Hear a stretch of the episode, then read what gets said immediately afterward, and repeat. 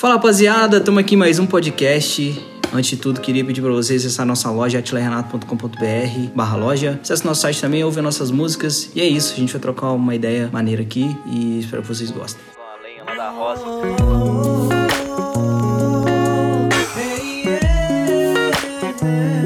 Salve rapaziada, estamos mais um episódio do podcast. Esse é um podcast para quem gosta de ouvir aí um pouco sobre música, sobre carreira. Tô aqui com esses caras aqui, com o Renato, com o Atila. Para quem tá chegando agora, esses dois caras formam um duo e a gente trabalha junto e a gente tá aqui fazendo esse podcast falando um, pouco sobre a nossa história. Se você quiser conhecer um pouco mais também, podcast, se você seguir desde o primeiro, tem bastante conteúdo aí já desde junho a gente fazendo. E cara, hoje a gente veio trazer uma síntese, né? Um, um trazer como que as, as nossas influências pessoais ou as influências que a gente compartilha um com o outro, que elas trazem para dentro do nosso som, como que a gente usa elas dentro do nosso som. Então acho que eu sou de uma geração, vocês são de outra, então acabou que eu trouxe umas paradas também, enfim. Vamos falar sobre essa fita aí.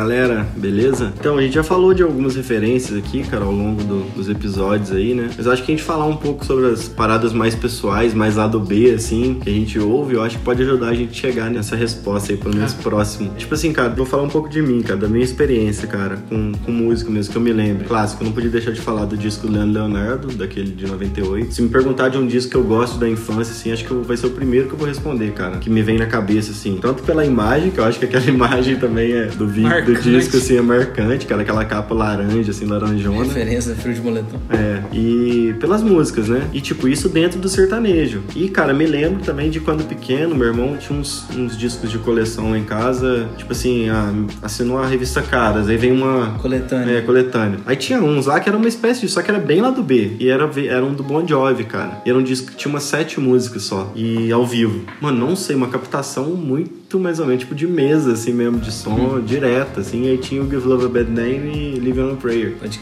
Cara, eu, eu gostei muito dessas duas músicas quando eu ouvi. Eu ficava ouvindo elas no repeat, cara, o tempo inteiro. Foi a primeira vez que eu ouvi, assim, que eu lembro de ter ouvido essas duas músicas. Então, aí, a partir dali, já comecei a gostar de Bon Jovi. O Guns N' Roses também sempre teve presente, né, por causa do, do meu irmão. Eu tentava cantar My Michelle sem saber falar. E, cara, a partir daí, na época de escola, o rock só tomou força, né? O sertanejo a gente cresceu ouvindo mesmo, mas o... É forte, o, né? É, o rock veio, cara. Eu ouvi um pouco de Green Day também, abri o Blink, né? Blink tava numa época, assim, bem marcante também. E foi, foi se desenvolvendo. O sertanejo, cara, voltou na minha vida com, com o BTC, com a necessidade é. de a gente trampar com isso, né? De ter que escutar e se inteirar do, do meio. Um resumo aí do que eu ouvi, no final uhum. a gente tenta... No meu caso é bem parecido com o do Renato, só troca os nomes aí. É. Tipo, Juliano Leonardo também era referência para mim, mas foi... Eu ouvi, né? Quando criança, mas para mim, Estão de Chororó, que até aquele disco ali do Alô marcou pra caramba. Eu ouço ele até hoje, assim, depois de velho, assim, ainda me uhum. remete a coisas muito da hora. E depois foi metal, cara. Halloween, eu ouvi muito Halloween. Você falou de ouvir no repeat, eu ouvia é. a última fita do Better The Raw ali. Better The Raw.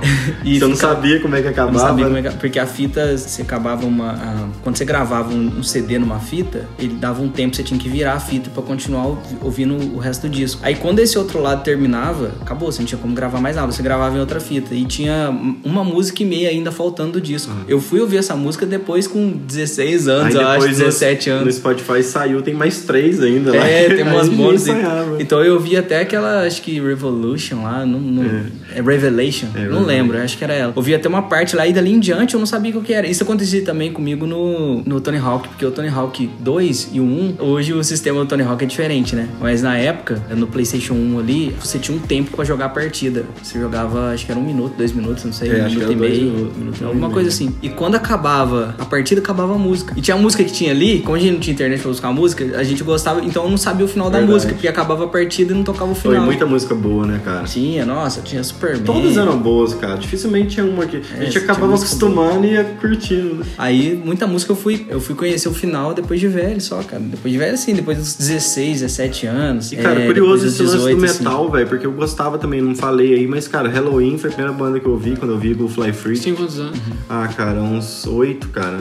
Era um disco, era um CD mesmo. Mas sempre por causa do seu irmão, então, né? É, meu irmão mais velho sempre ouviu, né? Muito metal e rock. Metal melódico, né? Por isso que eu tenho essa tendência a gostar mais do metal melódico. É. Thrash metal, essas paradas muito sem, muito sem pé nem cabeça, melodicamente, harmonicamente falando, sei lá, não me atrai muito. Mas o Halloween eu gostava, cara. O Halloween, aí depois eu fui ouvindo, mudou o vocalista, né? Aí eu ouvi o Time of the Earth, que é um antes Uhum. do Bear Than Raw, que é bom também pra caramba. E, cara, curioso isso, porque a gente gostava. E depois, cara, a gente- uma curiosidade pra galera que estiver ouvindo aí, que não conhece essa história, a gente foi vendo, cara, a gente curtia as mesmas paradas numa cidade pequena, né, velho? Que é difícil Uhum. ter. E a gente não se conhecer, né? Gostando das, das mesmas coisas. Stratovarius, é, Sonata Ártica. Eu lembro que o cara que mostrou Sonata na oitava série, velho. Quando começou a primeira música do disco, eu já fiz a ligação com o Halloween lá atrás. Eu lembro que o cara pôs uma voz no refrão somando. Eu falei, não, o cara usa vozes e tal. Pra mim, Sonata foi a Wolf and Raven, né? É, nossa, Aquela cara, música, eu- eu- a primeira vez que eu vi, eu tive exatamente essa sensação, assim. Aí E eu ela falava, caralho, né? eu Muito preciso- difícil Eu não, eu não tinha computador de internet, eu vi um clipe que um amigo meu tinha na casa dele de uma fita, não sei, sei lá que ele tinha feito. Tinha esse clipe, eu assistia, eu- aí eu pedi pra ele ficar voltando também, mesma coisa. Eu não, não tinha como pesquisar essas essas músicas. dificuldades. Eu fui pesquisar isso depois de, sei lá, acho que eu fui ter computador com, com 17, 18 É. anos, sei lá. Nossa, aí, Aí eu era peguei no o DVD já LimeWire. LimeWire. É, casar. Emule. Nossa, mano, eu peguei o eu- DVD diretão, Eu fiquei um mês e meio baixando a discografia do Sonata pra terminar cara. ela inteira na época.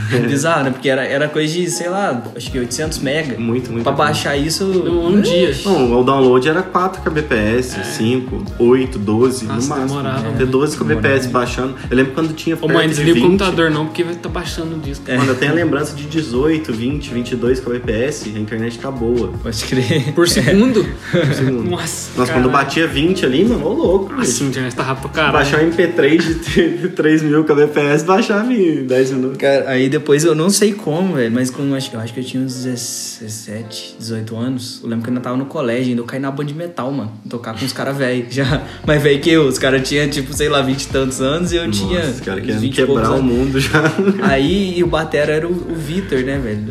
O Vitor nem mora em Três Corações mais. Mas ele era o. Acho que era o único na cidade que, que sabia conduzir o metalzão, o pedal duplo. Eu não conhecia um cara assim, ué. Eu não conhecia. Ele Não é, Faltou tanto que ele conhecer foi um embora cara daqui, assim. nem, nem mora aqui mais. E a família dele é daqui. E o guitarrista era o Léo, não lembro o sobrenome dele, aí foi embora também. E ele tocava, então era nas três. Ele tinha um vocal feminino que também não foi pra frente na época. Era a Kelly, acho que a Kelly é cabeleireira hoje, mas ela cantava legal também. A gente tocava umas coisas tipo, uma- umas músicas mais clássicas assim do metal. E tocava o Angra também, tocava Carry On, sabe? Uhum.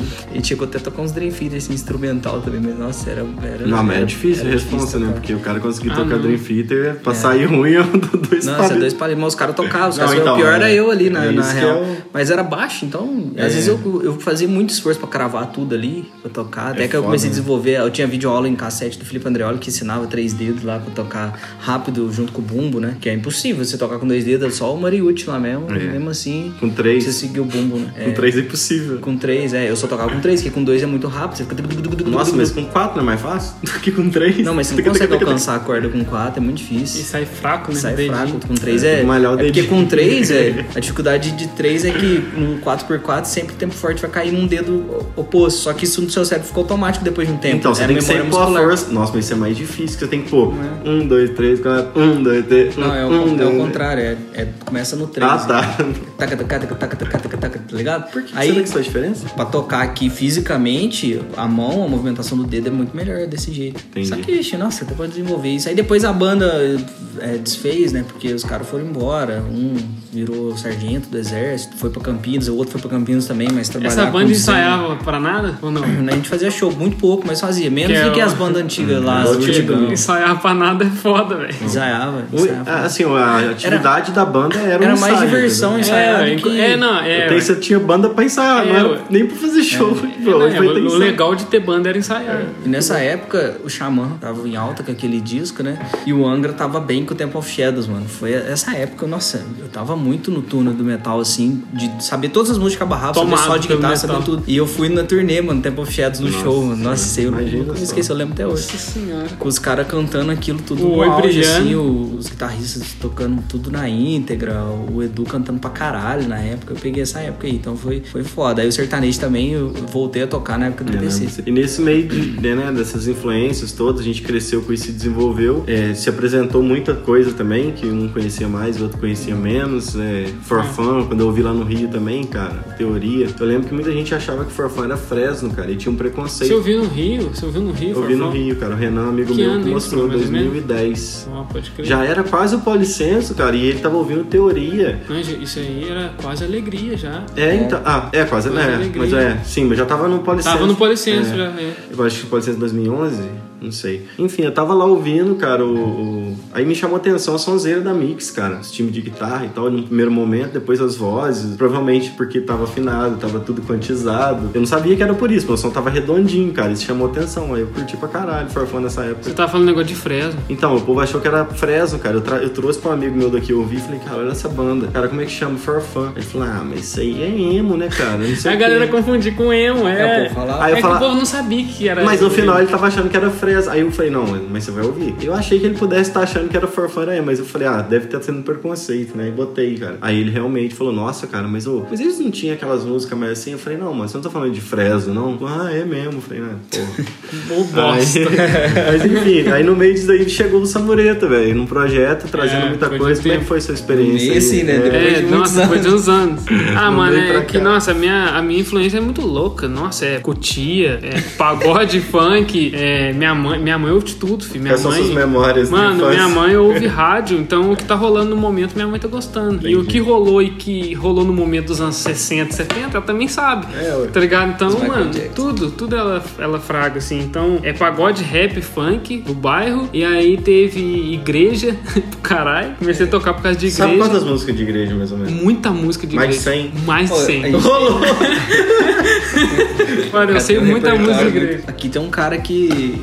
Um artista do funk regional aqui no Cotia Aqui Grande. tem, pô, esse girino. Girino, toda vez que eu passo perto dele, ele fala, cabelo. e aí, casa? E gente, casa grande, tá ligado? O cabelo? O cabelo. Eu lembro que eu lembro que eu saí da, ele morava em frente à casa da minha avó, né? E o É. Thiago, meu primo, vivia lá na avó. A gente vivia lá na avó. Aí ele, ele surgia do nada em cima da laje da casa dele Cantando. lá. Aí, não. ele fazia isso aí, eu coim pequeno assim. Aí ele falava pro Thiago, ei, hoje é só Serginho japonês. Serginho japonês era o vice-prefeito. Serginho? Como é que chama? Shiba? Shiba. Shiba, Serginho. Ah, Shiba, Serginho. Sei lá, Aonde alguma coisa japonês. Aqui Em frente rua esse, esse prefeito era Foi. Shiba foi vice-prefeito de alguma, algum mandato aí que eu não lembro qual. E ele Shiba. saiu.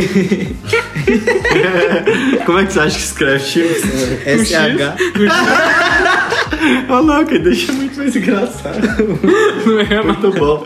Eu achei que é SH, né? É SH e BA. Esse cara tá vivo? Não, eu- Tá vivo, Pior ah, se fosse com dois E's, né? Shiba. É, ele Parece tem os filhos, mulher. tem filhos aí da, da nossa geração, eu acho, né? Os filhos do Chico. Mushiba, parece isso. Porque eu, aí o que acontece? Como ele fumava maconha ali em cima da laje, em frente à casa da avó, ele saía com ele pequenininho. Aí É. o Thiago zoava e falava: Ei, hoje você tá só o Serginho japonês, hoje você tá só o Shiba, com ele pequeno, né? Cara, o Girino é figura demais, nossa e o Girino senhora. gravou uns funk aí, né? Gravou, fazia um show. Fazendo show, Fazia né? um show no Overnight. Overnight. Aí, nossa, eu ia falar essa palavra agora. É, velho. Tirou mano, e cara, e aí, eu, aí por causa da igreja eu quis tocar, e por querer tocar na igreja eu conheci uns caras que é, tocavam uns metal, mano. Pra eu aprender a tocar bateria, eu fui, fui aprender com esses caras. Era aqueles caras, mano, que tinha tudo. Eles tinha, o cara tinha várias guitarras, caixa de som, bateria, não sei o que. Aí quis começar a aprender por causa disso. Ah, mano, muita influência, mano. Rap, funk, pagode, muita influência. Minha cabeça, assim, sempre foi muito coisa, assim, acompanhando muito rap por causa do meu irmão. Uma época entrei na onda das bandas independentes porque eu tinha banda, velho. Então foi onde eu conheci For Fun também, foi onde eu conheci Super Combo, foi onde eu conheci essas paradas. E aí foi, foi mais ou menos isso que eu trouxe, assim, eu acho. Foi, tipo, a primeira coisa que eu mostrei pro bode do Emicida, assim, foi ele falando sobre coisa de carreira independente. Oh, isso Era, foi- é, isso acho- foi o que o. Isso foi a minha inclinação, assim, porque eu, quando eu entrei pra, pro projeto foi isso, né? O nossa, mano, aqui tem a oportunidade de seguir igual é os caras das bandas É, independentes. que você mostrou o som, acho que foi crucial também pra algumas coisas, cara, porque a gente viu mais coisas também, mais, mais estilos de funcionamento de projetos, de É. carreira, Até- é, meio de composição, arriscar mais em, em tudo também. Então, cara, eu acho que a gente junto, a gente conseguiu chegar muito no raciocínio de que, mano, é possível a gente fazer as paradas sem seguir tendência nenhuma É. e pessoas gostar disso, tá ligado? De- Do que não é tendência. Eu acho que, inclusive, o principal da soma do que a gente tem de autoral hoje não é nem tão nem tanto melodicamente e nas letras, só que é mais no conceito geral Não. de tudo que a gente ouviu e, É. e se apresentou e consumiu do que necessariamente de influência direta. Lógico, se você for pegar nível quântico, vai ter, por exemplo, você pensa em pôr uma parte diferente numa música, por quê? Talvez pode ser influência de sonata, que tem uma parte diferente que ameaça por refrão e vai para uma outra estrutura. Isso, isso vai ter mesmo, saca? Mas acho que a inspiração maior vem de, de um supra-sumo, assim, saca? Não é, tem uma coisa muito específica. É, o raciocínio que você trouxe, né? Tipo, não é porque é. o sertanejo te influenciou quando você é criança que a gente vai fazer uma música igual o é. sertanejo, ou é um metal, a gente não vai fazer um metal. Eu não curtiria ter uma banda de metal, tocar é. no metal, saca? Eu curto o metal pra caralho, mas não sei se eu querer ter uma banda disso. Ah, tem que treinar muito. Entendeu, velho? É, não é tipo assim. é As músicas que a gente toca, eu acho que o jeito que a gente tá buscando agora compor e já pensar em tocar ao vivo, eu acho que isso aí é, é mais legal, cara. Eu também acho, saca? também acho, é. A gente Sim. já compor pensando na vibe do ao vivo, em trazer uhum. pessoas para curtir um som e no final isso vai ser assim. É, porque, por exemplo, a gente tava lá escrevendo de casa, tentando achar os caminhos compondo. Cara, a, a sua ideia, a sua ideia, a minha ideia vem de dentro é. da gente, velho. Não tem outro lugar para vir. É. Então ela é um mix dessas inspirações, de um, uhum. uns fragmentos de dados ali que você vai somando e falar, ah, por que não essa melodia? Mas essa aqui já me agrada mais. Por quê? Sei lá, mas uhum. tem uma explicação, só que talvez seja essa, essa uhum. soma Sim. aí de tudo, saca, mano? É. Eu lembro que desde o que você mostrou Super ah. pela primeira vez, aí depois a gente foi. Putz, cara, depois foi desde Los Hermanos até a gente descobriu outra galera, o Rex Orange, é, coisa que influencia até hoje. O Rex Orange me influencia pra caralho até hoje, não só no, no nas músicas, assim, no, nos pitacos que eu dou às vezes, mas, nas, mas na forma de, de, sei lá, de conduzir carreira mesmo.